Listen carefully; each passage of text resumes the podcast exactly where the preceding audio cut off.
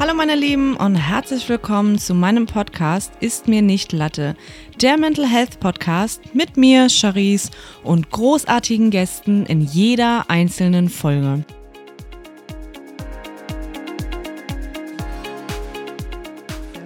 Hallo. Geht schon los? Ja, Hallo. darfst dich gerne vorstellen, wenn du ja, magst. sehr, sehr gerne. ja, ich bin der Saniel. Ich bin der Roaster mit Herz und bin ähm, fünf bis sieben Tage die Woche auf YouTube unterwegs und beleuchte da äh, das Verhalten der Protagonisten und gebe da hobbypsychologisch meine, meinen Senf dazu. Ja, und genau darüber habe ich dich tatsächlich auch kennengelernt. ähm, ich bin auch noch nicht so lange ein Schnuffelhase. Mm. Äh, ich bin seit Temptation Island, glaube ich, dazu gestoßen. Jetzt da- die letzte? Ja, Wer war denn da nochmal dabei? äh, das musst du doch wissen. Du warst doch bei fast jedem hör zu mal Hause. auf, hör mal auf. Das ist so, so viel an Eindrücken.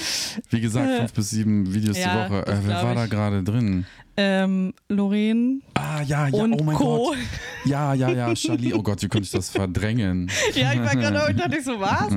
ähm, ja, also weil meine beste Freundin und ich, wir treffen uns jeden Dienstag zum Trashen. Ja. Ähm, wir haben wirklich, also das weiß auch jeder in unserem Umfeld, da braucht uns keiner anrufen. Wir haben dann unseren Trash-Abend und Horizonterweiterung. trashen alles durch, ja. Und dadurch haben wir durch Zufall dann auch äh, ergänzt, dann deine Reactions danach immer zu gucken nach Geil. jeder Folge. Und ich musste noch eine Story erzählen, es war so lustig. Sie ähm, saß auf dem Sofa und sagte, oh, ich habe den, glaube ich, noch gar nicht bei Instagram abonniert. Und ich so, ja, warte, dann musst du das machen. Und sie sitzt da, öffnet deinen Account und ich drücke Hm. von der Seite auf Folgen. Ich sag, so, jetzt bist du ein Schnuffelhase. sie so, oh, das für sie. hättest, ja, weil sie braucht immer ein bisschen länger. Ja, man kennt seine Schafe am Gang, ne? Und Ja. dann weiß man, was zu tun ist. Geil. Und sie so, oh, das hättest du jetzt filmen müssen, als du gesagt hast, jetzt bist du ein Schnuffelhase. Weißt du, was du eigentlich auch für mich tun könntest? Na? Während jeder Busfahrt könntest du bei jedem einmal das Einmal Handy durchgehen. einmal bitte folgen. Ja. Ja, ich fahre leider nicht so oft Bus, das äh, wird schwierig. Okay, ist die schönste Weiterempfehlung. Ja, das Also- stimmt. Du geh mal kurz auf das Profil, Ja, du genau. musst aber eben Gib mal dein Handy her. Geil. schlaue Idee eigentlich, ja, ne? ich würde ja auch pro Kunden irgendwie äh, 10 Cent geben. Ja. Mal gucken, ob, ich da, ob, dann- ob mir das das wert Vor wäre. allem habe ich die Schnuffelhasen auch noch nie Kunde genannt. Nein, ich bin, glaube ich, ganz woanders. Ich war ja mal Bankkaufmann. Ich glaube, das wurde Ja, gerade das kommt getriggert. wieder hoch, ja. Ja, ja.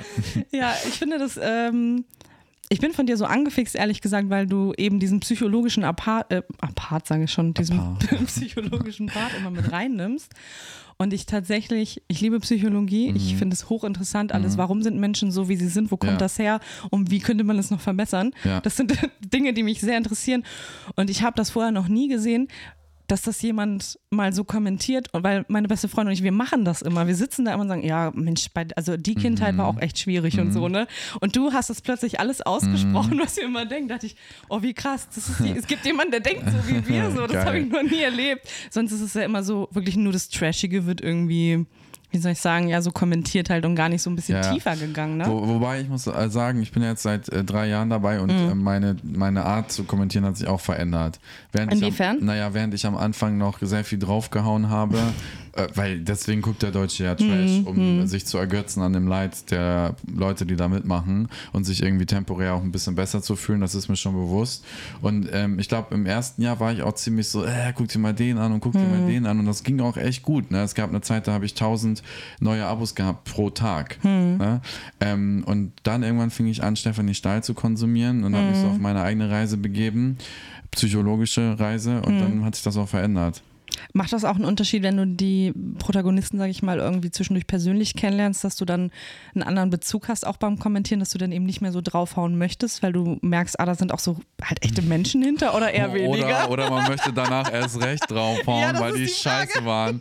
Auf einer, ja, genau, ich äh, übe mich jetzt auch ähm, zum dritten oder vierten Mal als rasender Reporter und bin Mhm. dann eben auch auf Events und interview die dann. Und das ist bei manchen schon so eine kleine Überwindung, ne? weil man Mhm. weiß genau, was man gesagt hat und wie man es vielleicht gesagt hat, der Unterhaltung wegen. Ne? Ja. Ähm, aber die sind immer äh, trotzdem, also zu 99 Prozent immer gewillt, noch mit dir zu reden und die lachen selber drüber. Okay, Weil das sie ist schon mal verstehen, dass das irgendwie auch Unterhaltung ist. Naja, deswegen gehen die ja auch ins Fernsehen, ne? Genau. Und wenn ich jeden einfach nur toll finden würde, dann würde wahrscheinlich nichts. Dann wird es keiner gucken, weil Nee. wäre ja auch langweilig dann. Genau. Also Kritik muss schon auch sein, Ja, finde ich. aber ich, ich bin, also die, deine Frage war ja, ob mir das danach schwerer fällt. Mhm. Ähm, ich würde sagen, vielleicht nimmt es ein klitzekleines bisschen Schärfe oder mhm. Wichtigkeit, mhm. nachdem man sie kennengelernt hat und mag. Ja. Ja, ist auch schwierig, dann, dann ja. drauf zu hauen. Ne? Ja, ja. Aber ich ähm, versuche mich ganz klar von denen zu distanzieren. Also jetzt äh, zur Temptation-Reise. Hm. Gott, jetzt erfahren die die Wahrheit. Oh oh. zur Temptation-Tournee habe ich hm. da sozusagen gehabt. Ich bin ja, dann wirklich, halb durch Deutschland. So wie du äh, zu mir jetzt gekommen bist. Ich kenne das ja gar nicht. Ich fühle mich hm. gerade voll geehrt. Bin ich dann zu denen gereist und ähm, wenn es dann so war, dass ich äh, ungeplanterweise noch länger in der Stadt, in der Stadt blieb, wie mhm. zum Beispiel in Düsseldorf, das hatten die dann über die Stories äh, mitbekommen und dann haben sie gefragt, oh, und gehst du heute Abend mit uns essen und bla und da distanziere ich mich, weil ja. ich möchte keine Freundschaften zu denen. Ja. Ne, das verstehe ich. Ich versuche dann ne, so ja. distanziert wie möglich zu bleiben.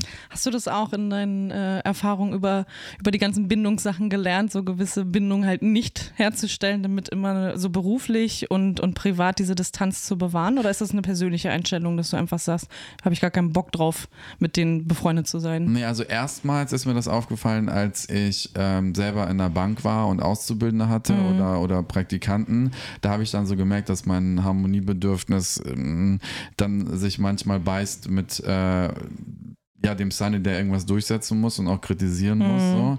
Und ähm, bei den Trashies ist es so, dass ich halt viele Kommentare bekommen habe, mhm. wo es dann hieß, ja, nur weil du Person XY kennst, bist du jetzt auf einmal viel netter zu der. Ah, ja. Und dann habe ich mir gedacht, okay, dem musst du irgendwie entgegenwirken, weil ich liebe die Live-Interviews. Mhm. Ich mag das total gerne, weil du die Leute dann echt nochmal anders verstehst. Ja, klar. Oder eben auch nicht.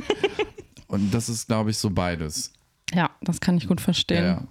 Aber ich finde tatsächlich ähm, den Aspekt, dass du den halt immer wieder mit reinbringst, mit diesem ähm, lasst nicht schlecht mit euch umgehen und solche Sachen, muss ich sagen, finde ich richtig, richtig gut, weil ich merke, also ich muss ehrlich gestehen, ich gucke ja wirklich fast jedes Reaction-Video, weil du das so, also du gibst mir jedes Mal so einen Push, weil ich tatsächlich sehr, ähm, ja, eine sehr große Affinität zu ungesunden Beziehungen habe. Oh, okay. Ja, ja wir ähneln uns da tatsächlich sehr. Gibt es da nicht eine Taste, die man jetzt drücken kann? Welche, welche Das muss ich nochmal einstellen.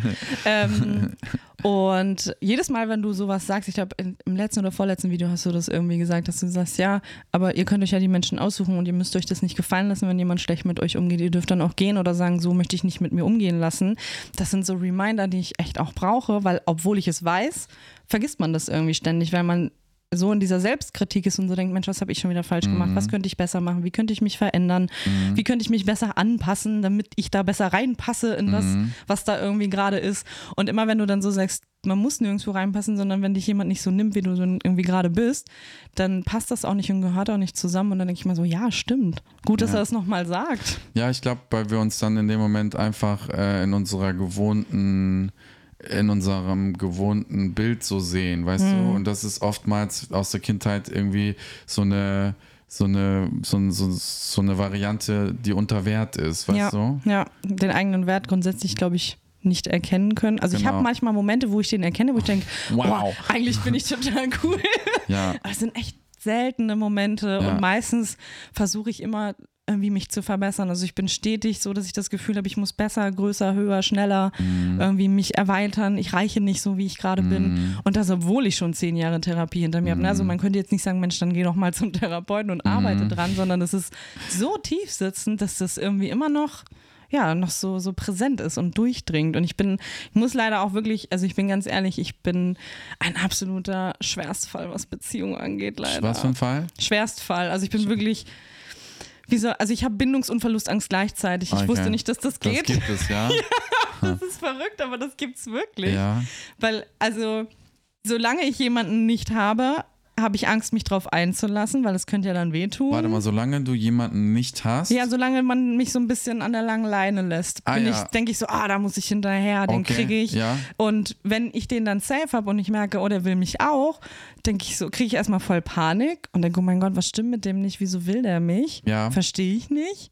Und dann geht es weiter in, wenn ich äh, jemanden dann wirklich bei mir habe und, Mhm. und fest habe, dass ich Mhm. dann sofort in die Verlustangst rutsche. Also ich denke, oh mein Gott, der kann mich ja gar nicht wirklich lieben, der läuft mir bald wieder weg. Ich muss den irgendwie halten. Okay, ist spannend, weil da haben wir Parallelen. Also, aber ich würde zum Beispiel gar nicht sagen, dass ich Bindungs- und Verlustangst habe, sondern Mhm. ich würde sagen, ich habe äh, Verlustangst, weil ich mich echt krass wiederfinde in dem ängstlich Klammernden. Ja, ich auch. Ähm, und dieses, das, also das ist ja auch so meine, mein persönliches Ziel gerade, Mhm. dass ich Männer, die mich wollen, tatsächlich äh, sehe, weil Mhm. ich glaube, ich habe sie die letzten 15 Jahre, seitdem ich date, nie gesehen. Mhm. Und das ähm, äh, ist finde ich bei mir begründet darin, dass mein Glaubenssatz über mich der ist, dass ich Liebe nicht einfach so erfahren kann, Hm. weißt du? Und ähm, dass diejenigen, die mich eben nicht zurückzuwollen, zurückzuscheinen wollen, genau, dass die genau das füttern und bestätigen. Hey, du bist nicht gut genug. Und denen will ich unbedingt beweisen, Ja. hey, doch, ich bin es. Genau wie ich Ja. das damals bei meinem Vater immer wollte. Also ich würde sagen, ich bin schon ängstlich klammernd. Also habe Verlustangst, aber mein schlechter Glaubenssatz über mich selber macht es mir unmöglich, das auch wirklich anzunehmen, wenn mich jemand einfach toll findet. Ich denke auch immer, mit dem stimmt doch irgendwas nicht. Ist verrückt, ne? Jemand sagt, Bewahrer hey, ich bin was? nicht gut. Und du so, hä, was ist, was mit dir? Bist du doof oder was? Hallo, guck mal genau hin. Ist, ich finde das wirklich verrückt, dass man, dass es solche Konstellationen überhaupt gibt, weil ich, ich habe, ich sag mal so, also grundsätzlich würde ich sagen, nee. Ich weiß genau, was ich will. Und wenn der Richtige kommt, bin ich auf jeden Fall bereit Ja, dafür. I'm ready. Hm? Und wenn dann aber jemand da ist, der wirklich total nett ist und eigentlich innerlich alles mitbringt, dann muss ich sagen, es ist leider meistens optisch dann, dass ich denke, oh, aber ja, er ist echt nett, aber der Rest irgendwie nicht so. Aber ich krieg dann, ich kippe dann tatsächlich, und das ist richtig schlimm bei mir bisher gewesen und das möchte ich nie wieder haben. Ich gehe mal aus Mitleid in Beziehung, weil ich denke, Oh. ach Mensch, der hat sich jetzt so viel Mühe gegeben, weil er mich haben möchte. Und eigentlich kann ich doch froh sein, dass überhaupt irgendwer mich haben möchte, den nehme ich dann. Dann kann ich mir vorstellen, das ist jetzt nur so ein Venus-Hügel-Moment. Ich weiß nicht, ob du das schon mal mitbekommen hast, Mhm. Ja. dass ich einen besitze. ähm, hat sich das bestimmt auch schon mal in der einen oder anderen Sexsituation äh, wieder gespiegelt, oder? Inwiefern? Naja, dass zum Beispiel da irgendwas war, wovon du wusstest, dass der andere das toll findet und du vielleicht nicht so hundertprozentig und dass du das dann aber trotzdem gemacht hast. Ja, ich versuche permanent zu gefallen, glaube ich. Ja, ich auch. Dass ich irgendwie denke, auch wenn ich das, ich habe das tatsächlich auch in Haushaltssachen. Also wenn ich ähm, zum Beispiel jemanden habe, muss nicht unbedingt gleich schon ein Partner sein, reicht auch, wenn es einfach Kennenlernphase ist und ich bin vielleicht bei dem zu Hause ähm, und der ist gerade, was weiß ich, Brötchen oder was auch immer. Und ich kriege dann so einen, so einen Gedanken, der so sagt, oh, wenn du jetzt hier, keine Ahnung, das Bad sauber machst oder die Handtücher zusammenlegst oder so, dann freut er sich so doll, dann kann er dich ja irgendwann gar nicht mehr verlassen, weil du alles machst, dass der dich gern haben muss. Und in den Momenten erschrecke ich mich selber immer, dass ich denke, sag mal, bist du irgendwie gegen die Wand gelaufen oder was ist los mit dir? Hast du Lack gesoffen? Also jetzt im Ernst, als wenn dich jemand mehr liebt, weil du drei Handtücher zusammenpackst. Aber der erste Impuls ist tatsächlich oft da, dass ich denke, oh guck mal, wenn ich mich jetzt richtig gut benehme, ohne Ecken und Kanten, so dass ich, dass ich nur perfekt sein kann, dann muss der mich doch wollen. Und ich versteife mich da auch total drin in solche Gedanken dann. Kennst ja, du das? Kenne ich leider sehr gut. Ich glaube, das ist auch der Grund, wieso ich mit meinem Ex zwei Jahre zusammengeblieben bin. Hast du immer alles nur gemacht, wie er das wollte? Ja, also erstmal hat er alle Entscheidungen getroffen über Nähe und Distanz. Mhm. Das habe ich aber erst zum Schluss mit meiner Therapeutin herausgefunden. Das war mir gar nicht klar, Mhm. dass wir auch ein unterschiedliches Autonomieverlangen haben oder Bedürfnis. Und ähm, dann hat er Sachen gemacht, die, wie ich finde, also jetzt bin ich langsam wieder aus der Narkose erwacht. So fühlt sich das halt an, ne? dass ich endlich wieder nüchtern bin. Ähm, der hat halt Sachen gemacht, wo 99,9 Prozent der Leute sagen würden, Alter, dem würde ich so ein Ding ziehen, Ja. wenn das mein Freund wäre. Der hat äh, zum Beispiel zuletzt, zwei, einen Monat bevor, bevor ich mich getrennt habe, waren wir auf einer Familien, äh, nicht Familien, sondern auf einer, also mit Freunden zu zehnt und haben uns den Eurovision Vorentscheid angeschaut für Spanien. Ähm, er ist Spanier. Und während ich dann irgendwann zum Buffet gegangen bin, ähm, hat er einen Kumpel von ihm anvisiert, in den er auch schon mal verliebt war, den er auch super hot findet, was er mir auch immer gesagt hat. Und dann hat er sich auf den draufgesetzt, hat den geritten und hat den am Hals geleckt. Und ähm, ich hatte halt die Fresse zu halten, weil er mir halt immer suggeriert hat, dass ähm, ich super unsicher sei, dass das alles ganz normal sei, dass Mhm. Liebe niemals einengen bedeutet und dann, wenn mir jemand so Konditionen gibt, was ich machen muss, um gut zu sein und geliebt zu werden, das hat mein Vater nämlich früher auch immer gemacht, dann mache ich das auch als Mhm. Naja, Erwachsener klar. wie so ein Idiot. Und ich so, okay, ich muss daran arbeiten, dass mir das nicht mehr wehtut. Und das habe ich zwei Jahre lang gemacht. Ich finde das aber so schwer, so eigene Konditionen dann zu finden, ne? zu sagen, so für mich bedeutet Liebe ganz viel Nähe zum Beispiel, anstatt jedem Freiraum zu lassen. Und ich, also meine Therapeutin hat das mal so schön gesagt, weil ich immer gesagt habe, wie soll ich, also ich verstehe das nicht, ich habe auch kein Gefühl dafür, was jetzt eine gute, gesunde Beziehung ist. Ich weiß gar nicht, ist das richtig oder, also ganz oft brauche ich diese Bestätigung von außen, das ist richtig und das ist falsch, weil ich das schon gar nicht mehr zuordnen kann. Ich weiß das jetzt. Und ja, ich würde es auch bald gerne wissen. Und sie sagte dann nur zu mir, ähm, woher sollen Sie das denn auch wissen? Sie haben ja noch nie eine gesunde Beziehung kennengelernt. Und dann dachte ich so, macht voll Sinn, ist ja klar, woher soll ich das auch wissen? Ja. Weil ich das gar nicht bisher kennengelernt Also ich habe noch nie eine richtig gesunde Beziehung in meinem engsten Umfeld wahrgenommen, wie es so funktionieren könnte, wie man Wenn- das machen könnte. Wenn du jetzt die eine, eine Million äh, Frage beantworten müsstest und die wäre, äh, wie lautet eine gesunde Beziehung? Okay? Und du Mhm. müsstest jetzt einfach ein Stichwort rauswerfen oder einen Satz. Was würdest du heute sagen? Ich kann auch A, B, C, D machen. ich, also als Wort würde mir erstmal Gleichgewicht einfallen. Mhm. Und als Satz, dass ich sein kann, wie ich bin. Das ist, also weil ich, dadurch, dass ich eben versuche, mich immer zu biegen und immer anzupassen und das Kontroverse ist, dass Leute, die mich kennen, da, also außerhalb Beziehung bin ich genau das Gegenteil. Ich Mhm. setze ganz klar Grenzen und sage bis hierhin und nicht weiter. Ich bin Mhm. sehr dominant, Mhm. sehr durchsetzungsfähig, Mhm. wirke sehr selbstbewusst und wenn Mhm. ich dann in Beziehung bin, das habe ich so oft jetzt schon gemerkt, ab dem Moment, wo ich mich fallen lassen kann bei Mhm. jemandem oder glaube, mich fallen lassen Mhm. zu können, Mhm. Werde ich schlagartig wieder zu so einem kleinen Kind Das wird getriggert. und denke mir so, oh, jetzt brauche ich nichts mehr machen, ich kann mich fallen Ja. lassen, endlich kriege ich alles, was ich haben will. Und hier oben ist alles leer. Also ich denke auch wirklich nicht mehr viel nach, Das ist heftig, ne? sondern lass mich so fallen und bin dann auch nicht mehr erwachsen und kann aber auch, also ich schaffe es noch nicht, diese Waage zu halten zwischen, ich kann mich fallen lassen und trotzdem autonom und erwachsen sein, sondern bei mir gibt es im Moment nur, entweder ich bin, bin ich und, und muss mich durchsetzen und muss meinen Plan fahren, ja. Oder ich lasse mich fallen. Aber die beiden Dinge zu kombinieren, das habe ich noch nicht geschafft. ne? Das liegt aber auch oft an den Partnern, die ich mir aussuche. Also ich suche mir auch immer mit Anlauf Leute mit Bindungsangst aus, die mich auch nie richtig an sich ranlassen. Ne? Also wo ich immer, die sorgen immer für einen Mindestabstand. Ja, immer. klar, aber weil die anderen, die dich ranlassen würden, die äh, äh, sortierst du ja aus Ja. als äh, defekt, mit Ja. denen stimmt irgendwas nicht. Ja. ja ging, geht mir genauso. Das ist total schlimm. Voll. Beziehungsweise einmal hatte ich einen, der war sogar noch bindungsängstlicher als ich. Hm. Da habe ich dann aber auch nach äh, acht Monaten Schluss gemacht. Und da bin ich auch nicht rückfällig geworden. Und das ist untypisch für die damalige Phase. Also da war jemand noch unsicherer als ich. Ja, ich bin auch so ein, wie soll ich sagen, also in meinem Kopf habe ich zwischendurch so helle Momente, wo ich so denke, ich check das voll, der, der hat Bindungsangst, der wird das nie hinkriegen, ähm, der wird immer so döselig bleiben, wie der jetzt ist, der wird mich nie ranlassen. Mhm. Da muss ein Cut her. Aber in dem Moment, wo der andere meinen Cut akzeptiert, ohne Widerworte, Mhm. Boah, das triggert mich so sehr, dass ich so denke, wie jetzt? Der akzeptiert es einfach, der würde einfach auf mich verzichten, was denn mit dem nicht richtig? Mhm. Jetzt muss ich wieder richtig Gas geben, dass der hi- mir hinterher heult, weil Mhm. so we also das fühlt sich an, als wenn ich so wenig wert bin, dass er denkt, na, ob die jetzt da ist oder nicht, ist so völlig Mhm. Wumpe.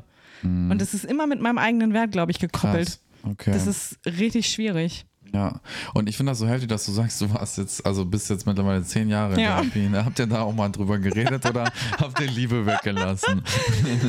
Also ich hatte eine sehr lange Beziehung während der Therapiephase. Ich habe jetzt seit Anfang des Jahres leider keine Therapie mehr, aber ich möchte noch mal eine auf jeden Fall machen. Mhm.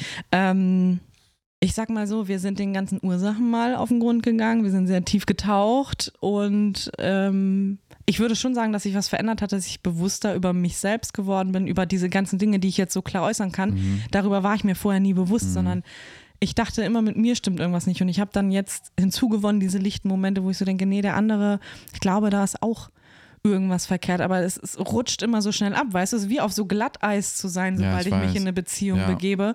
Und mir fehlt das passende Schuhwerk. Also ich bräuchte eigentlich Schlittschuhe, damit ich da so drüber sliden kann und denke, mir alles egal, ich mache mein Ding. Mhm.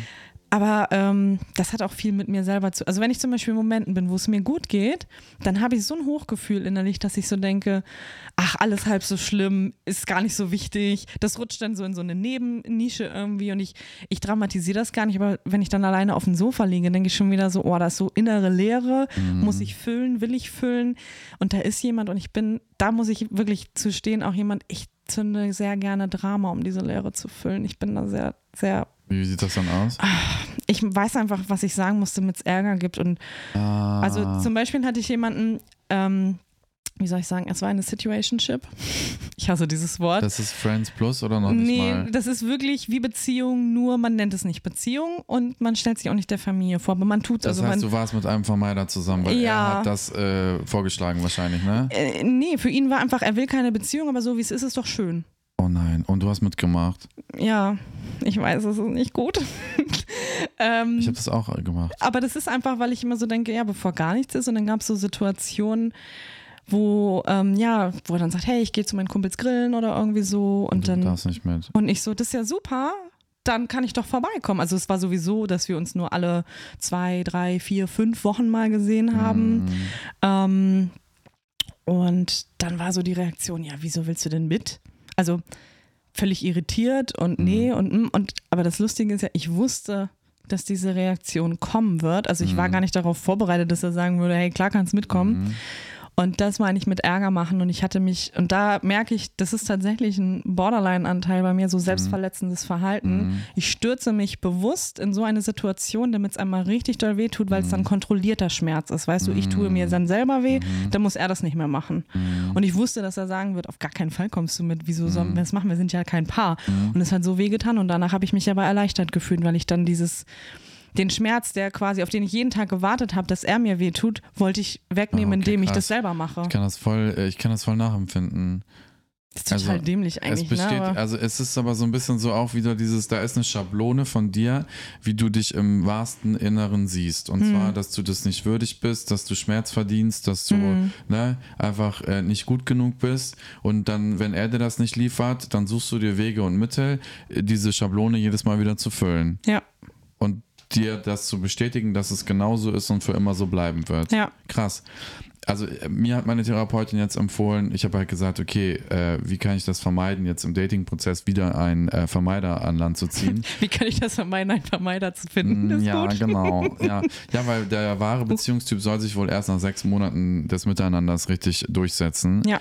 Aber ähm, es gibt halt wirklich Sachen, äh, Text, also Satzfetzen, die schon getroffen werden, ganz am Anfang, die dich darauf, äh, ähm, da, darauf hinweisen. Mhm. Also zum Beispiel, wenn ich in der Dating-App einem schreibe mhm. und ich mache einmal Double, Double Texting, mhm. aber wenn er dann wieder nicht geschrieben hat, dann ist er ab jetzt für mich weg. Ja. Und vorher war das immer so ein Trigger, komm, ich krieg das noch hin, dass du mich willst, ja. Mhm. Ähm, wenn sie auch so komische Sachen sagen, die so auf Vermeidung hindeuten. So, ich hatte äh, eins meiner ersten Dates nach der Trennung war mit einem super hotten Typ, den ich ähm, so leicht als Temptation hatte, während mhm. ich meinen Ex hatte. Da habe ich ähm, Protestverhalten an den Tag gelegt. Ich weiß nicht, ob du das kennst. Mm, nee, erklär mal. Also wenn ein ängstlich Klammernder ähm, quasi wie ich mhm. ähm, verletzt wird von jemandem, wie das mein Ex war, mhm. der ja als Vermeider gar kein Problem damit hatte, mit anderen auch touchy zu sein und so mhm. weiter, dann setze ich keinen Strich, keinen Cut und sage so, bis hierhin und nicht weiter, es ist vorbei, sondern ich setze noch einen drauf hm. und setze mich meinetwegen auch auf andere rauf, in der Hoffnung, dass er das sieht und meinen hm. Schmerz nachempfinden kann. Hm, okay. Weil der war am Ende auch voll schockiert und meinte, hey, du machst doch eigentlich genau das gleiche wie ich. ja, aber mit einer anderen Motivation, ja, weißt du? Ja. Protestverhalten nennt sich das. Na, auf jeden Fall habe ich mich dann mit diesem äh, Typen getroffen, wir waren beim Essen, ähm, Essen war fast zu Ende, es war mhm. wirklich knistern und so weiter. Und ähm, dann äh, hat er halt gesagt, ja, ich sehe uns beide jetzt gleich auf meinem Sofa, wie du auf meiner Brust liegst. Mhm. Und dann habe ich gesagt, da habe ich dann so empowered durch meine Therapie, die gerade einen Tag her war, die, äh, wo, wo, worin wir besprochen haben, dass ich auch immer sagen soll von Anfang an, was ich wirklich möchte. Mhm. Weil der alte Sunny hätte da gesagt, ja, ja, passt, passt für mich, ne? Nehme ich. Ja? Mhm. Aber der neue Sunny sagt, weißt du was, ich sehe vor diesem auf deiner Brust liegen noch einen Kuss. Mhm. Ne? habe ich mir einfach mal getraut. Ähm, weil normalerweise hätte ich Angst gehabt, dass der das gar nicht so sieht, dass ich dem jetzt nicht passe, dass er mich ablehnt. Und dann meinte der so, ähm, weiß ich nicht, also ich hatte halt Angst, dass wenn wir uns jetzt küssen, dass du dann etwas von mir wollen könntest, was ich dir nicht geben kann. Und zwar eine Beziehung, das wollen viele. Und früher hätte Sunny gesagt, Challenge accepted, Ja.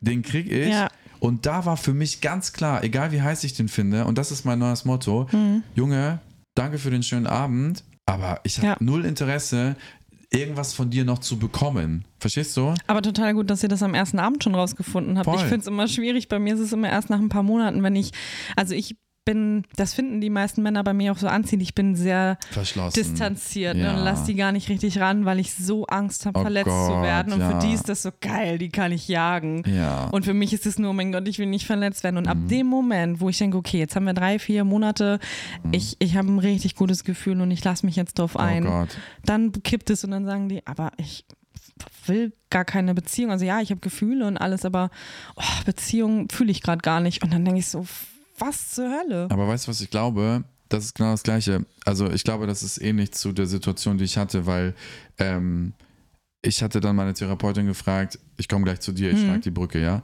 Ich hatte meine Therapeutin gefragt, aber ähm, scheinbar, also ich war doch auch, weil sie sagte, Vermeider und Vermeider würden sich nicht anziehen. Ich so, warum waren wir denn dann zwei Jahre zusammen? Dann hat sie gesagt, er wusste von Anfang an, dass sie kein Vermeider sind. Und ich glaube, auch deine Typen, den du vorspielst, dass du dich in den ersten drei Monaten nicht fallen lassen möchtest, die riechen, dass du eigentlich eine Ängstliche bist. Ja. Das muss irgendwie, da muss es irgendwie an der Authentiz Authentizität dann am Ende hapern und die wissen das. Ja. Und ich glaube, die warten einfach nur bis zu dem Zeitpunkt, wo du dich fallen lässt. Das ist so meine Theorie gerade. Und dann sind sie so, ach, ich will doch gar keine Beziehung. Unterstellst, glaubst du wirklich, dass das Leute so böse, also ich kann mir mal vorstellen, ich denke dann halt immer, da bin ich glaube ich wahrscheinlich auch schon wieder zu gut, mit ich denke, ah, wahrscheinlich hatten die auch echt eine, eine komplizierte Kindheit und merken das oft gar nicht. Also ich muss sagen, ich habe ich, ich bin da wirklich ganz schlimm. Ich spreche die aber auch drauf an. Ich sage, du, ich habe das Gefühl, du bist ein Vermeider, du bist bindungsängstlich, du bist nicht in der Lage, eine Beziehung zu führen, weil du ein Problem hast, nicht weil ich das Problem Also ich raste dann ja auch quasi richtig aus, aber ich gehe dann trotzdem nicht, das ist mein Problem, sondern ich bleibe dann trotzdem schön da.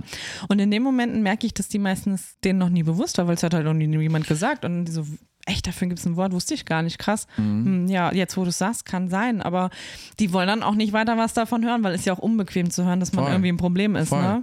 Aber gut, äh, das glaube ich denen auch, weil guck mal, ich bin 33 Jahre, habe ich mich so verhalten wie ein ängstlich vermeiden, äh, wie ein ängstlich äh, unsicherer und ich weiß es erst seit einem Jahr, wie das Kind heißt. Also die wissen das wirklich oftmals Ja. nicht und ich glaube auch nicht, dass die das machen, weil die böse sind, sondern die haben ja auch einfach nur ganz doofe Sachen erlebt in den ersten zwei Jahren äh, ähm, mit ihrer Mutter und deswegen haben die einen Mechanismus entwickelt, um sich zu schützen. Unsicher sind die ja auch. Ne? Vermeider und ängstlich, Klammern, da sind ja beide unsicher. Ja. Nur, dass wir das anders irgendwie ähm, handhaben. Und in dem Buch, äh, Warum wir uns immer in den Falschen verlieben, gibt es eine Passage, die habe ich fotografiert und an alle meine Freunde geschickt. Ne? Und darin stand oder steht, desto unsicherer und klammernder der Ängstliche ist, desto, desto mehr gewinnt der Vermeider an Selbstsicherheit. Naja, Ich klar. will nicht sagen, dass der der Teufel in Person ist, aber das ist das, was den füttert. Ja, Weißt du? Ja.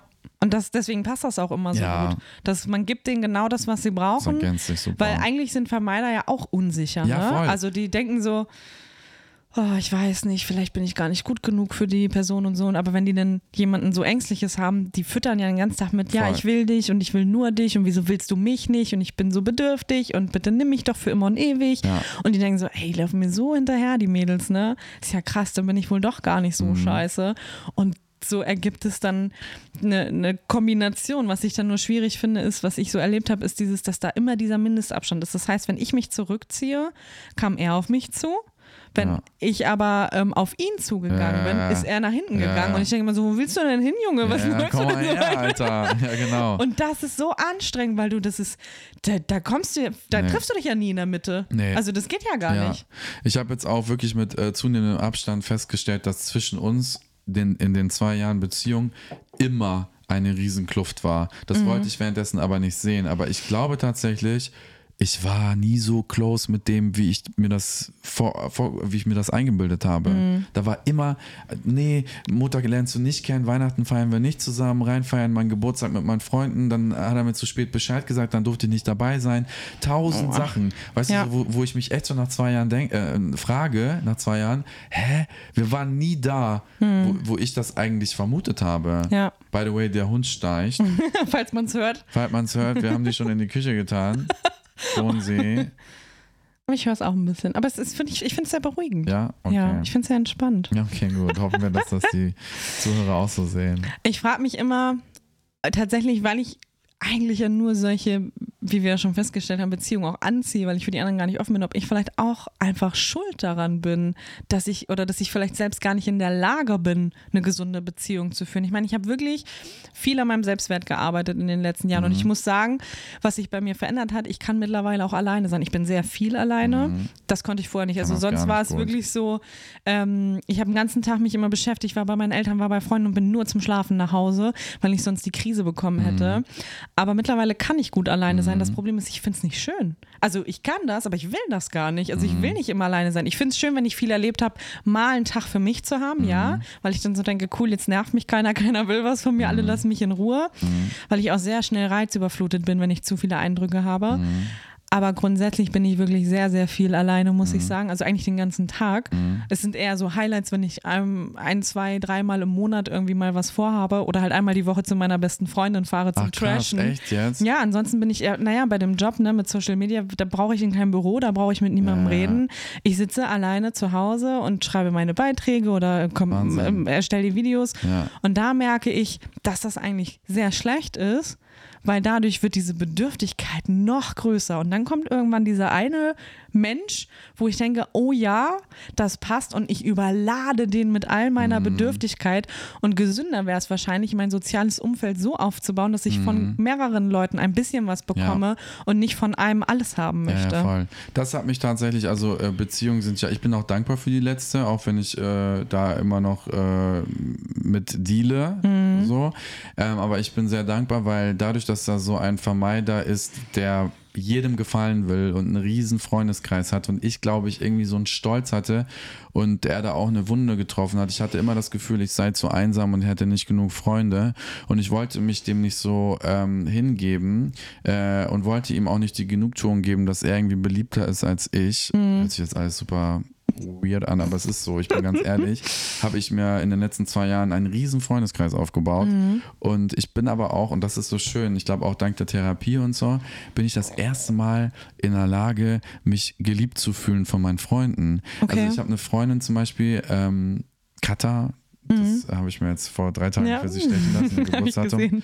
Ähm, mit der bin ich seit 15 Jahren befreundet. Ne? Mhm. Und ich würde sagen, vor drei Jahren oder so, wenn wir im Restaurant waren, habe ich gedacht, die hat keinen Bock auf mich. Mhm. Habe ich mich gefragt, okay, warum trifft sie sich heute mit mir? Also wirklich, ich habe diese Liebe nicht empfangen können. Weil du so unsicher mit dir selber warst. ja, Ne? weil ich so, genau, ich glaube, das Selbstwertgefühl war schlechter. Mhm, ja, es ist besser geworden. Und ähm, dieses Diversifizieren, also mehrere Säulen haben, Mhm. ist wirklich toll. Ich muss sagen, das ist die analytischste Trennung, die ich jemals äh, durchgezogen äh, gezogen habe. Ich habe mich kein einziges Mal bei ihm gemeldet. Ich lag hier schon auf dem Sofa und dachte mir so, okay, was machst du? Das tut so weh.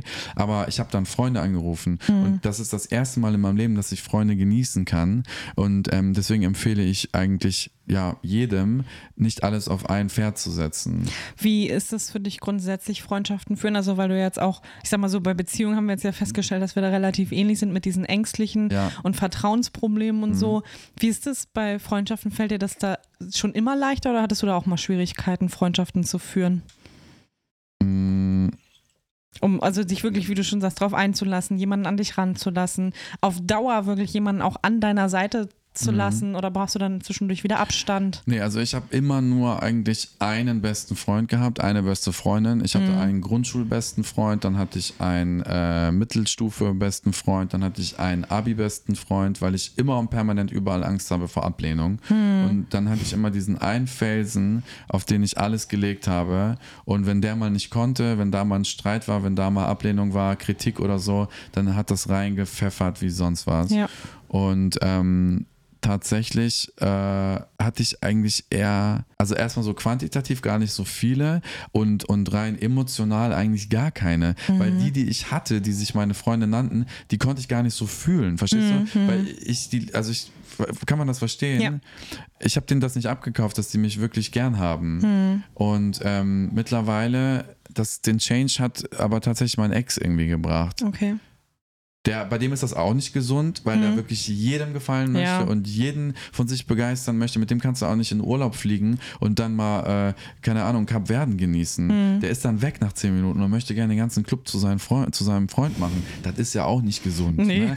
Aber das hat mich dann so ein bisschen aus der Reserve gelockt, wo ich so dachte, hä, will er mir jetzt erzählen, er ist beliebter als ich oder was? Ich bin genauso cool. Mhm. Und dann habe ich auch angefangen, Freunde zu treffen und so weiter. Und ich glaube, im Zusammenspiel mit der, mit der Arbeit an mir selbst, mhm. wurden es einmal mehr, aber äh, ich war auch endlich in der Lage, die richtig zu fühlen. Mhm. mhm. Es, ich saß immer mit Freunden im Restaurant oder wo auch immer und habe so gedacht, ich reich denen nicht. Ja, ich kenne das. Also ich, ich selber ähm, tue mich tatsächlich schwer mit Freundschaften, glaube ich. Also Freundschaft auf Distanz kann ich sehr gut. Ich habe mhm. viele Freunde, die nicht vor Ort sind, mit denen ich sporadisch halt immer konnte. Also ich weiß, wenn irgendwas ist, kann ich die jederzeit anrufen, kann auch über alles mit denen sprechen, mhm. aber es ist jetzt nicht so ein täglicher Kontakt, sondern eher so, wenn was ist halt oder dass man nur mal sagt, hey, schöne Story oder wo seid ihr gerade oder mhm. so, sieht ja alles toll aus. Mhm. Aber ähm, ich habe so eine große Angst immer davor, dass jemand mich nicht mögen könnte, mhm. dass ich das, also wenn ich mit meiner besten Freundin, das war so eindrucksvoll für mich. Wir waren auf dem Weihnachtsmarkt letztes Jahr und dann sagt sie, also Charis, Alleine dein Blick schreit schon weh, mich spricht irgendwer hier an. Ich gucke schon so ablehnend und mhm. abwertend. Mhm. Aber eigentlich ist es nur die Angst davor, könnte irgendwer um mich herum jetzt gerade da sein, der mir hier irgendwas kann. Also mhm. irgendwas, irgendwer, der mich nicht mag, könnte jetzt irgendwer mich von hinten angreifen oder so. Oder mhm. irgendwie jemand hier auftauchen, der, der mich aus der Bahn schmeißen könnte oder so. Und dieses, ja, permanente auf der Hut sein irgendwie. Hast du richtig Angst, dass sich jemand angreifen könnte? Körperlich oder was? Nee, körperlich nicht, aber ich also da, wo ich wohne, sind sehr viele Menschen, die mich nicht mögen. Warum? Weil ich das mache, was ich mache. Und ich wohne in einem Dorf. Ah. ähm, also da war ich sehr, sehr lange die psychisch Kranke, die Borderlinerin, oh, wow. die mit den roten Haaren. Also ich Krass. werde oft nur als die mit den roten Haaren auch tatsächlich betitelt, finde ich ganz schlimm.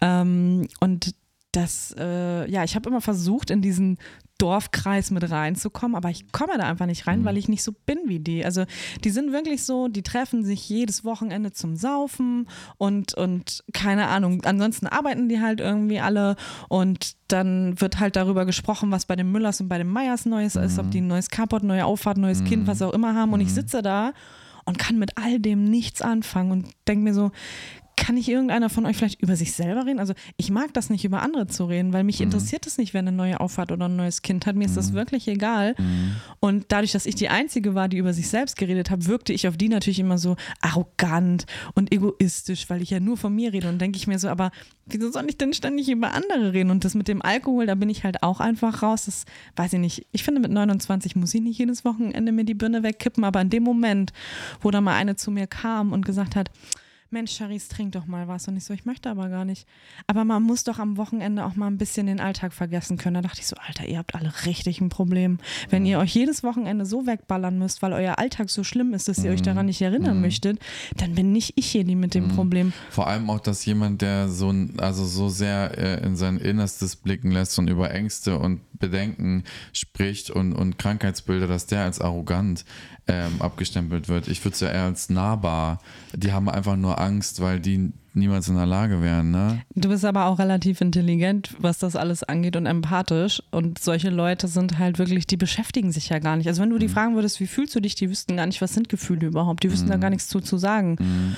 Und das ist halt dieses typische Dorfleben leider, dass die alle so sind. Also so richtig abgedroschen, würde ich irgendwie sagen. Und wenn dann mhm. so ein bunter Vogel wie ich da ja. reinkommt, dann bin ich gleich so, ja, ich, ich bin, glaube ich, angsteinflößend. Also mir wurde schon oft auch gesagt, dass ich, ähm, wenn ich einen Raum betrete, sehr viel Raum einnehme. Mhm. Also dass sich das für mein Gegenüber oft so anfühlt, dass mhm. ich sehr viel Raum brauche, wenn mhm. ich reinkomme. Mhm. Und ich selber empfinde das gar nicht so, sondern ich mhm. bin eher unsicher und gucke mich überall um und versuche halt die mhm. Umgebung abzuscannen, dass mir nichts irgendwie unkontrolliert um die Ohren fliegen kann, weil ich immer Angst habe, dass irgendwer da ist, ähm, ja, weiß ich, es gibt Leute, die einfach wissen, was sie sagen müssen, wie Ex-Freunde oder so, die, die, die, die nur ein falscher Blick oder so, wo ich so denke, oh, ey, ich will nicht, dass du mich jetzt hier irgendwie in Unruhe bringst oder was auch immer. Mhm. Ähm, wo ich dann auch so unruhig werde. Und meine letzte lange Beziehung war halt auch wirklich so mit jemandem, wo ich nie im Freundeskreis dabei sein durfte. Die sagen zwar immer, wenn du die fragst, ja, sie kann doch mitkommen oder sie durfte ja auch immer mit. Und ich denke mir so, mm, genau.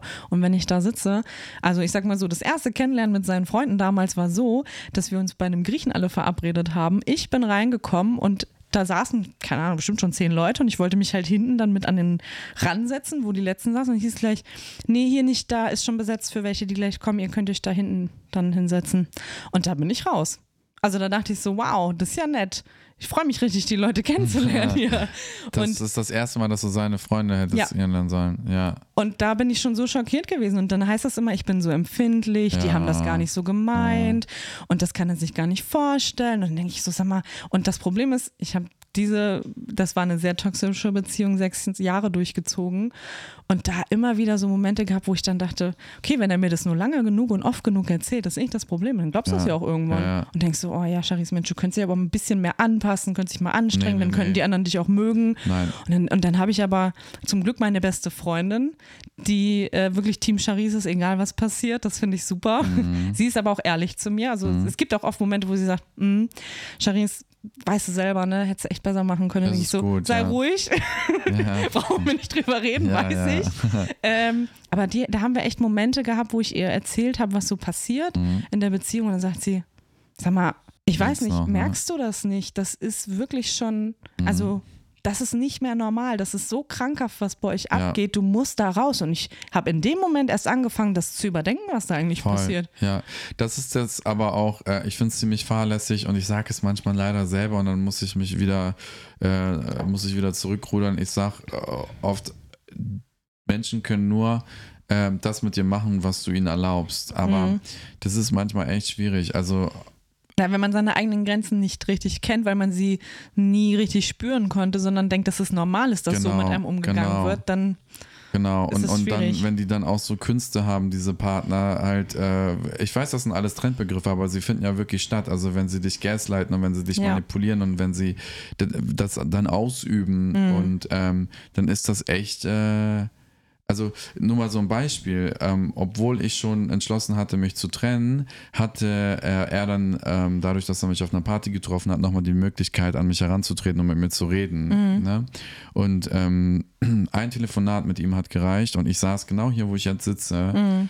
Und äh, obwohl wir schon einen Monat getrennt waren und ich wusste, das geschah mit gutem Grund, habe ich direkt danach weinend meine beste Freundin angerufen und habe gesagt, Katha, ich glaube, wir können das noch hinbekommen. Ich habe ganz viel falsch verstanden. ja, Und wenn du dann auch noch auf jemanden triffst, der auch romantisch ist, sie meinte dann nämlich, ja, ich glaube auch. Oh Und zum nein. Glück traf ich am nächsten Tag meine Psychologin. Oh mein Gott, zum Glück.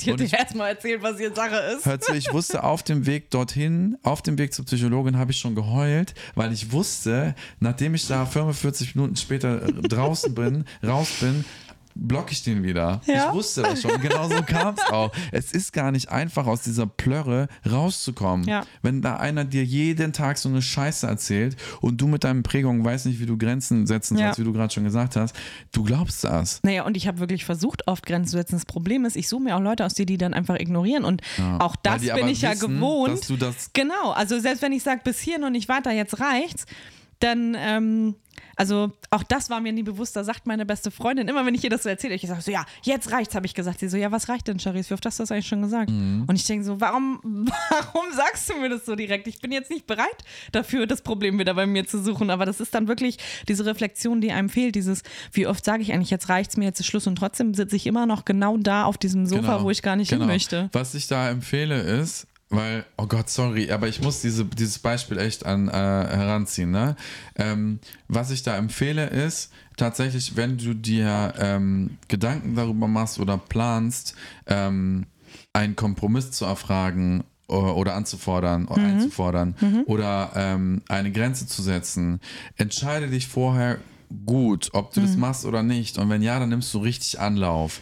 Weil wenn du sagst, bis hierhin und nicht weiter, und dann bist du trotzdem da. Du verlierst jedes Mal mehr und mehr an Respekt. Und Ja. er geht einfach nach jedem Mal, nach jeder Etappe, wo du dann trotzdem geblieben bist, wird er immer schlechter und schlechter mit Ja. dir umgehen. Genau, das ist auch passiert. Das ist das Ding. Und bei mir kippte das tatsächlich immer wieder in dieses Kindliche. Also wenn jemand mir gegenüber zum Beispiel laut und aggressiv wird, ist sofort bei mir wie so Mhm. ein Schalter. Das ist richtig verrückt.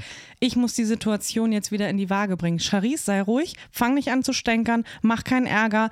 Krieg das wieder in die Waage, Ja, kontrollier die Situation, bring ihn runter, dass er nicht völlig eskaliert. Also in mir sind so viele Sachen dann, Ja. dann hochgefahren, die nur noch darauf bedacht sind, Krise muss ich jetzt in den Griff kriegen Mhm. und wieder ins, ins Gleichgewicht bringen.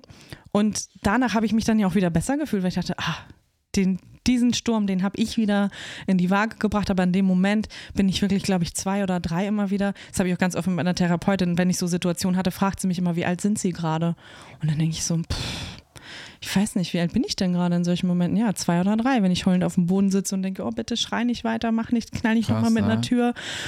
Und dann in dem Moment, wo ich merke, Weinen bringt aber nichts, also das beendet den, diesen Prozess nicht, Ja. dann fange ich an, das handeln zu wollen. Also fange dann an, richtig schlaue, sachliche Sachen zu sagen, wie pass mal auf, wir können das Kompromiss finden, das war auch nicht okay von mir, wie ich mich fallen habe. Und bin richtig sachlich in diesem, also es, ich bin dann nicht mehr ich, ich bin wie so ein Ja. Funktionsroboter. Das ist echt gruselig. Und das selber mitzuerleben ist so, so schlimm. Und jedes Mhm. Mal danach denke ich mir, was habe ich da gerade eigentlich fabriziert?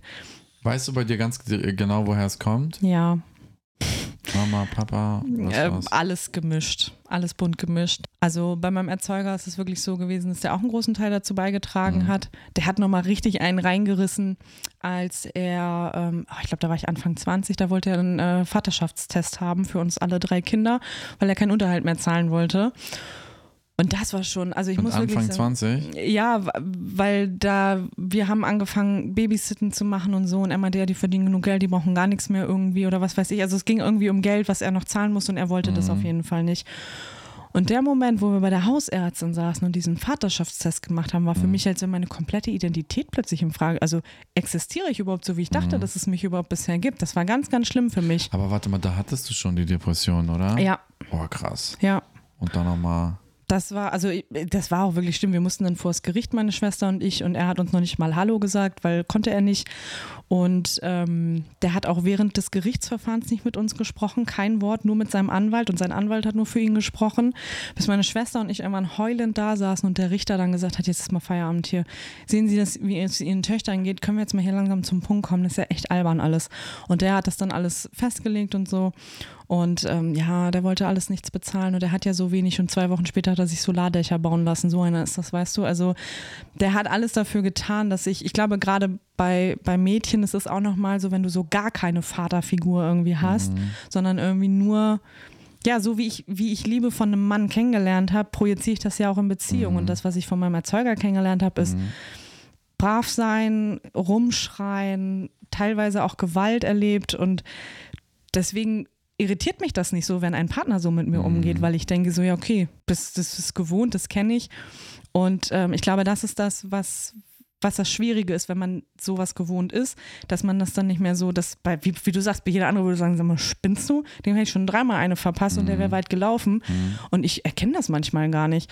Und das sind die Momente, wo ich dann so denke, ah, ja, müsste man nochmal dran arbeiten, glaube ich. Und das Schwierigste, was jetzt noch passiert ist, war für mich, dass ich dachte, vielleicht, ich hatte immer die Hoffnung, dass er nochmal ja, zur Besinnung kommt, ne? Dass er sagt, Mensch, ich möchte nochmal, ja, ich meine, er hat drei Kinder, ne?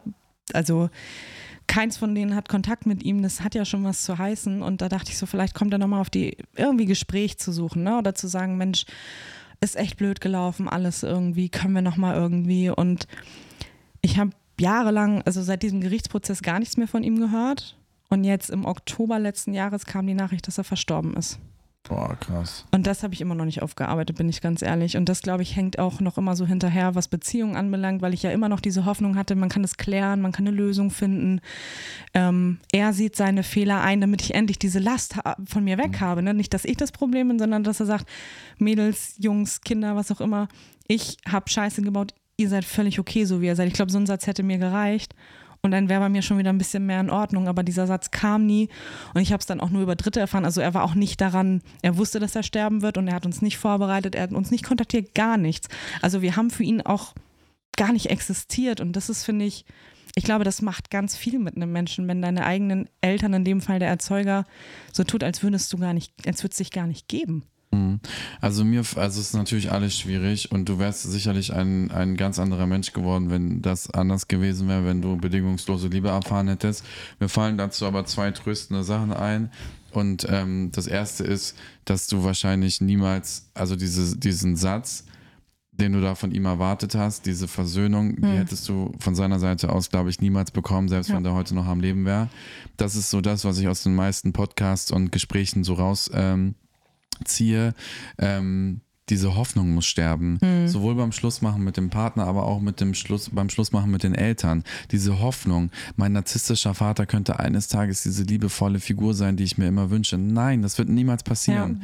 Von daher denke ich, ähm, dass der Tod gar nicht so viel geändert hat, weil Ja. du hättest das bis heute, glaube ich, tatsächlich nicht bekommen. Nee, es war einfach nur dieses Finale, jetzt kommt es wirklich nicht Jetzt mehr. kommt's wirklich ja. nicht mehr. Also jetzt ist auch keine Option vielleicht, Genau, sondern jetzt war in genau. dem Moment, und es war wieder fremdbestimmt, ne? Nicht, Ja, ja. nicht ich habe die Ja, Hoffnung aufgegeben, ja. sondern es wurde wieder von außen Ja, ja. irgendwie, das war schwierig. Aber genauso wenig wie das, also genauso hoffnungslos wie die Vaterthematik ist, genauso hoffnungslos ist das, dass so ein Vermeider, den du dir als nächstes hoffentlich nicht mehr anlässt, sich irgendwann mal ändert. Das Ja. wird nicht passieren. das stimmt. Ähm, und das zweite ist, was ich, ja, das liebte ich einfach, das hat man bestimmt auch schon tausendmal gehört, aber dass das Verhalten deines Gegenübers viel mehr da, darüber aussagt, wie der äh, seine Beziehung zu sich selbst pflegt, als, Mhm. Als dass es etwas über dich aussagt. Also dein Ja. Vater kann einfach nicht okay mit sich selbst gewesen sein. Nee. Und deswegen konnte er euch einfach nicht lieben. Das Ja. macht es nicht besser, Aber es erklärt es zumindest. das erklärt es zumindest. Ja. ja, das ist echt schwierig. Mir wurde ja im Podcast mit Steffi Stahl äh, empfohlen, mit meiner Mutter Schluss zu machen. So was ja, soll ich habe sagen. ich also es gehört. so, und, aber ich habe gemerkt, dass es auch, ich kann das total verstehen, weil es so ein schwieriger Schritt ist und auch dieses ähm, nicht den Kontakt komplett abzubrechen, aber trotzdem halt diese Grenze zu setzen. Also das ist ja auch so ein Zwischenspiel. Ne? Also du sollst die Leute ja nicht für immer und ewig aus deinem Leben verbannen und die irgendwo einbuddeln, sondern halt einfach nur eine gesunde Distanz zu haben. Und ich glaube, eine gesunde Distanz ist so ungefähr das Schwierigste, was es gibt irgendwie bei Leuten, die einem eigentlich nahestehen. Voll. Und dann, weißt du, dann hast du ja auch immer, man soll sich ja auch nicht vergleichen, das weiß ich Mhm. ja auch, aber beispielsweise der Typ, den ich heute treffe, äh, Mhm. auf dem Date, dann haben wir über den Sonntag geredet, was hast du gemacht? Sagte er, ja, ich habe gerade zweieinhalb Stunden bei meiner Mutter telefoniert und gleich gibt's Me-Time. Und wenn ich das sehe, auch vor allem auch bei meinem Partner oder bei Freunden und so, wie es sein könnte, Ja. das ist so ein Trigger. Macht dich das auch wütend dann? Also, dass du, also ich kenne das so, wenn ich, wenn ich merke, dass andere mit ihren Eltern viel enge Bindungen haben, dass ich denke, ja, muss doch gar nicht sein. Warum machst du das denn? Kannst doch, also tut doch gar nicht Not, denke ich mir so, weil ich das so gewohnt bin, ne? So dieses, ja, muss das jetzt sein? Also man muss ja nun auch nicht so viel Kontakt miteinander haben. Und bin irritiert, dass das bei anderen anders läuft.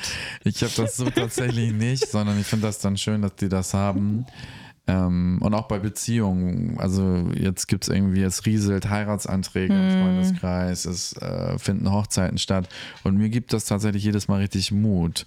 Dass und ich, es noch ich werden krieg dann kann. Hm. wie so, so kleine Schmetterlinge im Bauch für die. Ich finde das voll toll. Weil Ja, ich mir das so ist denke, schön. das erwartet mich auch. Ja, ich habe auch immer noch Hoffnung, dass ich denke, irgendwann, aber andererseits, glaube ich, muss ich dann auch bereit sein, das zuzulassen. Was ich aber sehr interessant fand, dass ich letztens gehört habe, ähm, oder nee, gehört nicht, ich habe im Buch gelesen über Verlustängste. Welches denn? Äh, Verlustängste überwinden heißt das, glaube ich, einfach oh, nur. Aber das war super, muss ich sagen. Da standen sehr schlaue Sachen drin. ja. Ähm, und da stand am Ende irgendwie drin, dass, ähm, jetzt habe ich Leere im Kopf. Lehre, Ja, dann weißt du, wie es mir jeden Tag geht. Was wollte ich denn? Ach so, ähm, dass eigentlich ein sicher gebundener Partner natürlich super für wäre. dich und für mich. Aber davon gibt es natürlich nicht so viele, weil die sicher gebunden in einer sicheren Bindung sind. Ja, ja. Die sind, so. weißt du, davon gibt Genau. es nicht so viele auf dem Markt Ja. wie die Vermeider oder die Ängstlichen, weil, weil die kriegen das natürlich nicht hin, eine vernünftige Beziehung zu Das führen. heißt, du musst äh, eine Beziehung zerstören. Ja, ich, da stand auch so, Do natürlich können die sich irgendwann auch mal trennen, ne? aber die Wahrscheinlichkeit, dass sich ein sicher gebundener, der sich in einer guten Beziehung befindet, trennt, ist halt sehr gering. Ja. Und dazu, das wollte ich nämlich an ähm, irgendwann vor einer halben Stunde schon sagen, was du da wissen musst und ich auch. Und selbst das ist für mich irgendwie, also eine Freundin findet das sehr traurig, diesen Fakt, den ich dir gleich erzählen werde und euch allen. Und ich selber finde aber auch den irgendwie ermutigend. Und zwar, meine Therapeutin ist auch ängstlich klammernd. Mhm. Und sie hatte nur Vermeide ihr ganzes Leben und immer Kopfschmerzen und ne, so Mhm. kennen wir ja. Und jetzt hat, hat sie einen sicher gebundenen. Und sie hat mir erzählt, ich darf das eigentlich gar nicht sagen, sie hat mir erzählt, dass ähm, sie lügen würde, wenn sie behaupten würde, dass der sicher gebundene genauso lecker ist wie Fastfood. Sie meinte, sie weiß, dass sie aufgrund ihrer Prägungen immer mehr abgehen würde und wird mit einem Vermeider und diesen Kick haben wird. Das macht mir jetzt keine Hoffnung. Mir schon, weil Echt? ich hinterfrage, was ist denn Liebe? Was ist Liebe? Was ist eine gesunde Bindung? Ist das Hm. immer Stress? Ist das immer Angst? Ist das immer äh, dieses, äh, ne, was wir so kennen? Nein. Nein, das stimmt. Es ist eigentlich nicht, aber also ich finde es schön wäre es, wenn es trotzdem jemand ist, der was in dir kitzelt, ne? dass er dich so ein bisschen so die Leidenschaft rausholt und trotzdem weißt du, dass der da aber auch abends neben mir auf dem Sofa sitzt und nicht abhaut. Du weißt aber schon, was Leidenschaft bedeutet. Ja. Ne? Wir wollen nicht leiden. Leidenschaft leiden. Wir wollen nicht leiden. Also eigentlich muss es sich eher ein bisschen langweilig anfühlen, Oh, glaube das ist ich. schrecklich. Nein. Das ist so schrecklich. Und dann, und dann gehst du nämlich am Wochenende saufen, um deinen Alltag zu Ja, gut. vergessen. genau, jetzt haben wir es verstanden, warum die alle Beziehungen haben und dann jedes Ja, Wochenende saufen müssen. ja. Das macht sogar sehr viel Siehst Sinn. du, da schließt der Kreis. Krass, Geil. das habe ich noch nie bedacht, aber ich meine, das macht wirklich Sinn. Ja, macht es auch. Ich habe auch Wein bestellt gerade. Kommt gleich. Ja. Wir haben aber noch gar kein Wochenende. Nee. Egal. Du, du bist so Als krass drauf. Influencer, Ja, als kann man das Influencer ist immer Wochenende. Bist du ähm, eigentlich jetzt so richtig auch. das weiß ich. Bist du in dem Job jetzt richtig gut angekommen, würdest du sagen? Oder weil du ja sagst, du hast vorher auch was anderes gemacht oder ist es noch, noch Findungsphase? Nee, ich bin äh, eigentlich ja gelernter Bankkaufmann, fand das aber immer super scheiße. Hm. Langweilig? Also ich war, ich war immer der Erfolgreichste, Hm. aber natürlich, äh, weil ich überangepasst bin. Ich habe jedem Kunden das Gefühl gegeben, mhm, er ich mag ist es. dich so gerne und ne, voll toll deine Ansichten. Ach so, Frauen äh, haben bei euch keine Rechte. Oh, super, ja toll. Nein, also nicht so, aber weißt du, ich habe Ja. alles verstanden und so. Naja, auf jeden Fall YouTube. Ähm, ich ähm, denke, dass der Weg halt nie äh, zu Ende ist. Also äh, es gibt immer noch mehr Selbstwertgefühl, es gibt immer noch mehr Ankommen, aber ich fühle mich so wohl mit dem, was ich mache. Ich Das bin wirklich schön. so glücklich, dass ich es machen darf hier mit den zwei Mopsies immer an meiner Seite. also und vor allem die Rückmeldungen, die ich bekomme, die gehen immer mehr und mehr und mehr in die richtige Richtung. Wenn ich Mhm. dir meine DMs jetzt zeigen würde, es ist immer so, oh Gott, ähm, ich finde mich ähm, bei der Story mit deiner Mutter total wieder. Danke, dass du es Mhm. endlich aussprichst. Oder ähm, jetzt weiß ich, warum ich seit vier Jahren äh, so und so fühle in der Beziehung. Ich kaufe mir Mhm. jetzt Stefanie Stahl, ich kaufe mir jetzt das andere Buch. Ich habe jetzt eine Therapie angefangen. Ja. Das ist einfach so ein richtig schöner Wert, den ich da stifte. Und das, das macht mich glücklich. Ja, kann ich total nachvollziehen. Weißt du? Ja, ist bei mir ähnlich, wenn ich irgendwie so Hilfe irgendwie anbiete oder sage, Mensch, also es ist eigentlich auch immer meine erste Frage, wenn Leute sich an mich wenden und Mhm. sagen, oh, ich kann nicht mehr, mir ist alles zu viel. Meine erste Frage ist immer, bist du in therapeutischer Behandlung? Mhm. Und ganz oft kommt, nein, wieso? Und dann denke ich mir so, hm, warte mal ganz kurz. Oder dann immer, nee, dafür habe ich keine Zeit. Ja, ja. Das ist ganz oft. Und dann denke ich mir so, naja gut, die Zeit wirst du dir spätestens dann nehmen müssen, wenn du jetzt so weitermachst, weil dann ist dein Körper irgendwann an dem Punkt, wo der eine Grenze zieht und dann geht gar nichts mehr. Ja. Und dann hast du richtig viel Arbeit vor dir. Ich weiß, wovon ich spreche. Ähm, weil die meisten vergessen, glaube ich, die denken so, ja, ich kann ja auch erst zum Therapeuten oder in eine Klinik, wenn es mir so richtig schlecht geht. Und ich denke mir so, nein, nein, nein, auf gar keinen Fall.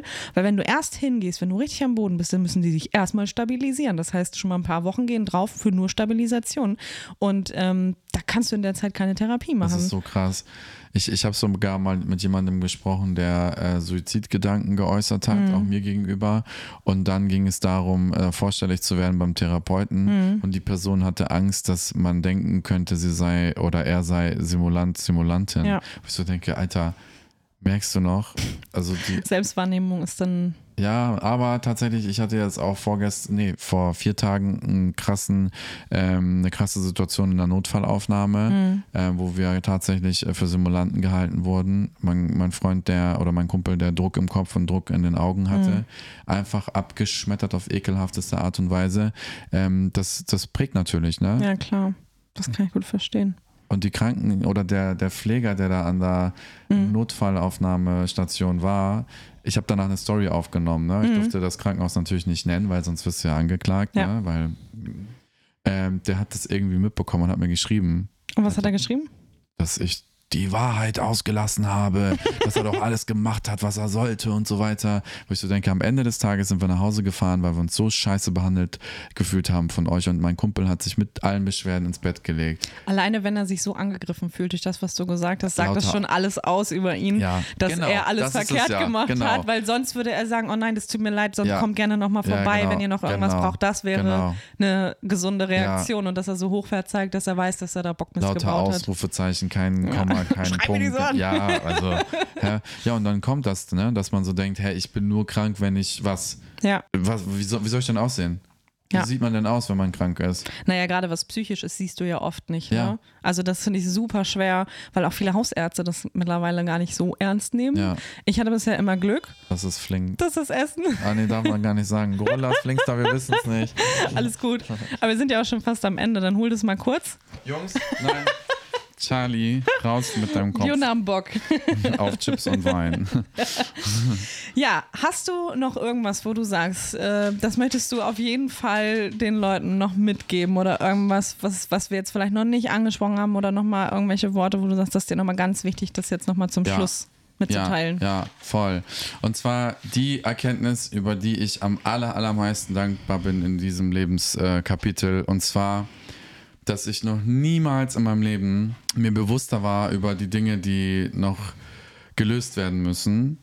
Ähm, dass ich aber auch noch nie in meinem Leben mich so ähm, in einem Boot sitzend mit dem Rest der Welt gefühlt habe. Schön. Das ist wirklich so. Also egal was ist, also das, das macht möglich, dass ich eben offen über meine wunden Punkte spreche mit meinen Freunden und die jetzt auch mit mir. Das war tatsächlich so, dass ich das dass ich die Hand zuerst ausgestreckt habe und meine Freundschaften jetzt alle so sind, dass wir über alles reden können, über lustige Momente, wir können abspacken, also sag mal nicht, ne? Wir können, wir können total lustig haben. Wir, wir können total lustig sein äh, und so. Ähm, albern, ja, aber wir können auch richtig deep reden und ähm, ich weiß, dass wir alle in einem Boot sitzen und das gibt mir so ein Gefühl von Sicherheit. Ich wiege mich in Sicherheit, weil wir alle hier sind und es bei keinem von uns immer super duper toll läuft. Das hast du sehr schön gesagt. Und es freut mich sehr, dass du das Gefühl hast, irgendwie so angekommen zu Das sein. ist so schön. ja.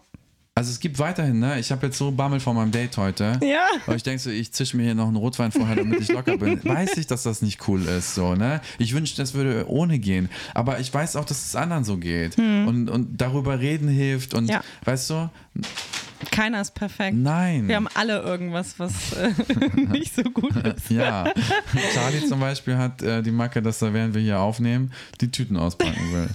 Charlie, hör auf.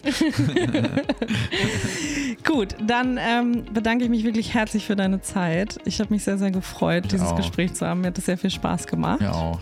Und ähm, an die Zuhörer würde ich sagen, wir hören uns in der nächsten Folge. Wer dann da sein wird, ich weiß es noch nicht, wie immer eine Überraschung. Und ähm, ansonsten werde ich deine Insta, YouTube und so auch gerne nochmal unten verlinken. Könnt ihr euch das mal angucken, mit wem ihr überhaupt das Vergnügen habt. und dann würde ich sagen, bis zum nächsten Mal. Dankeschön. Tschüss.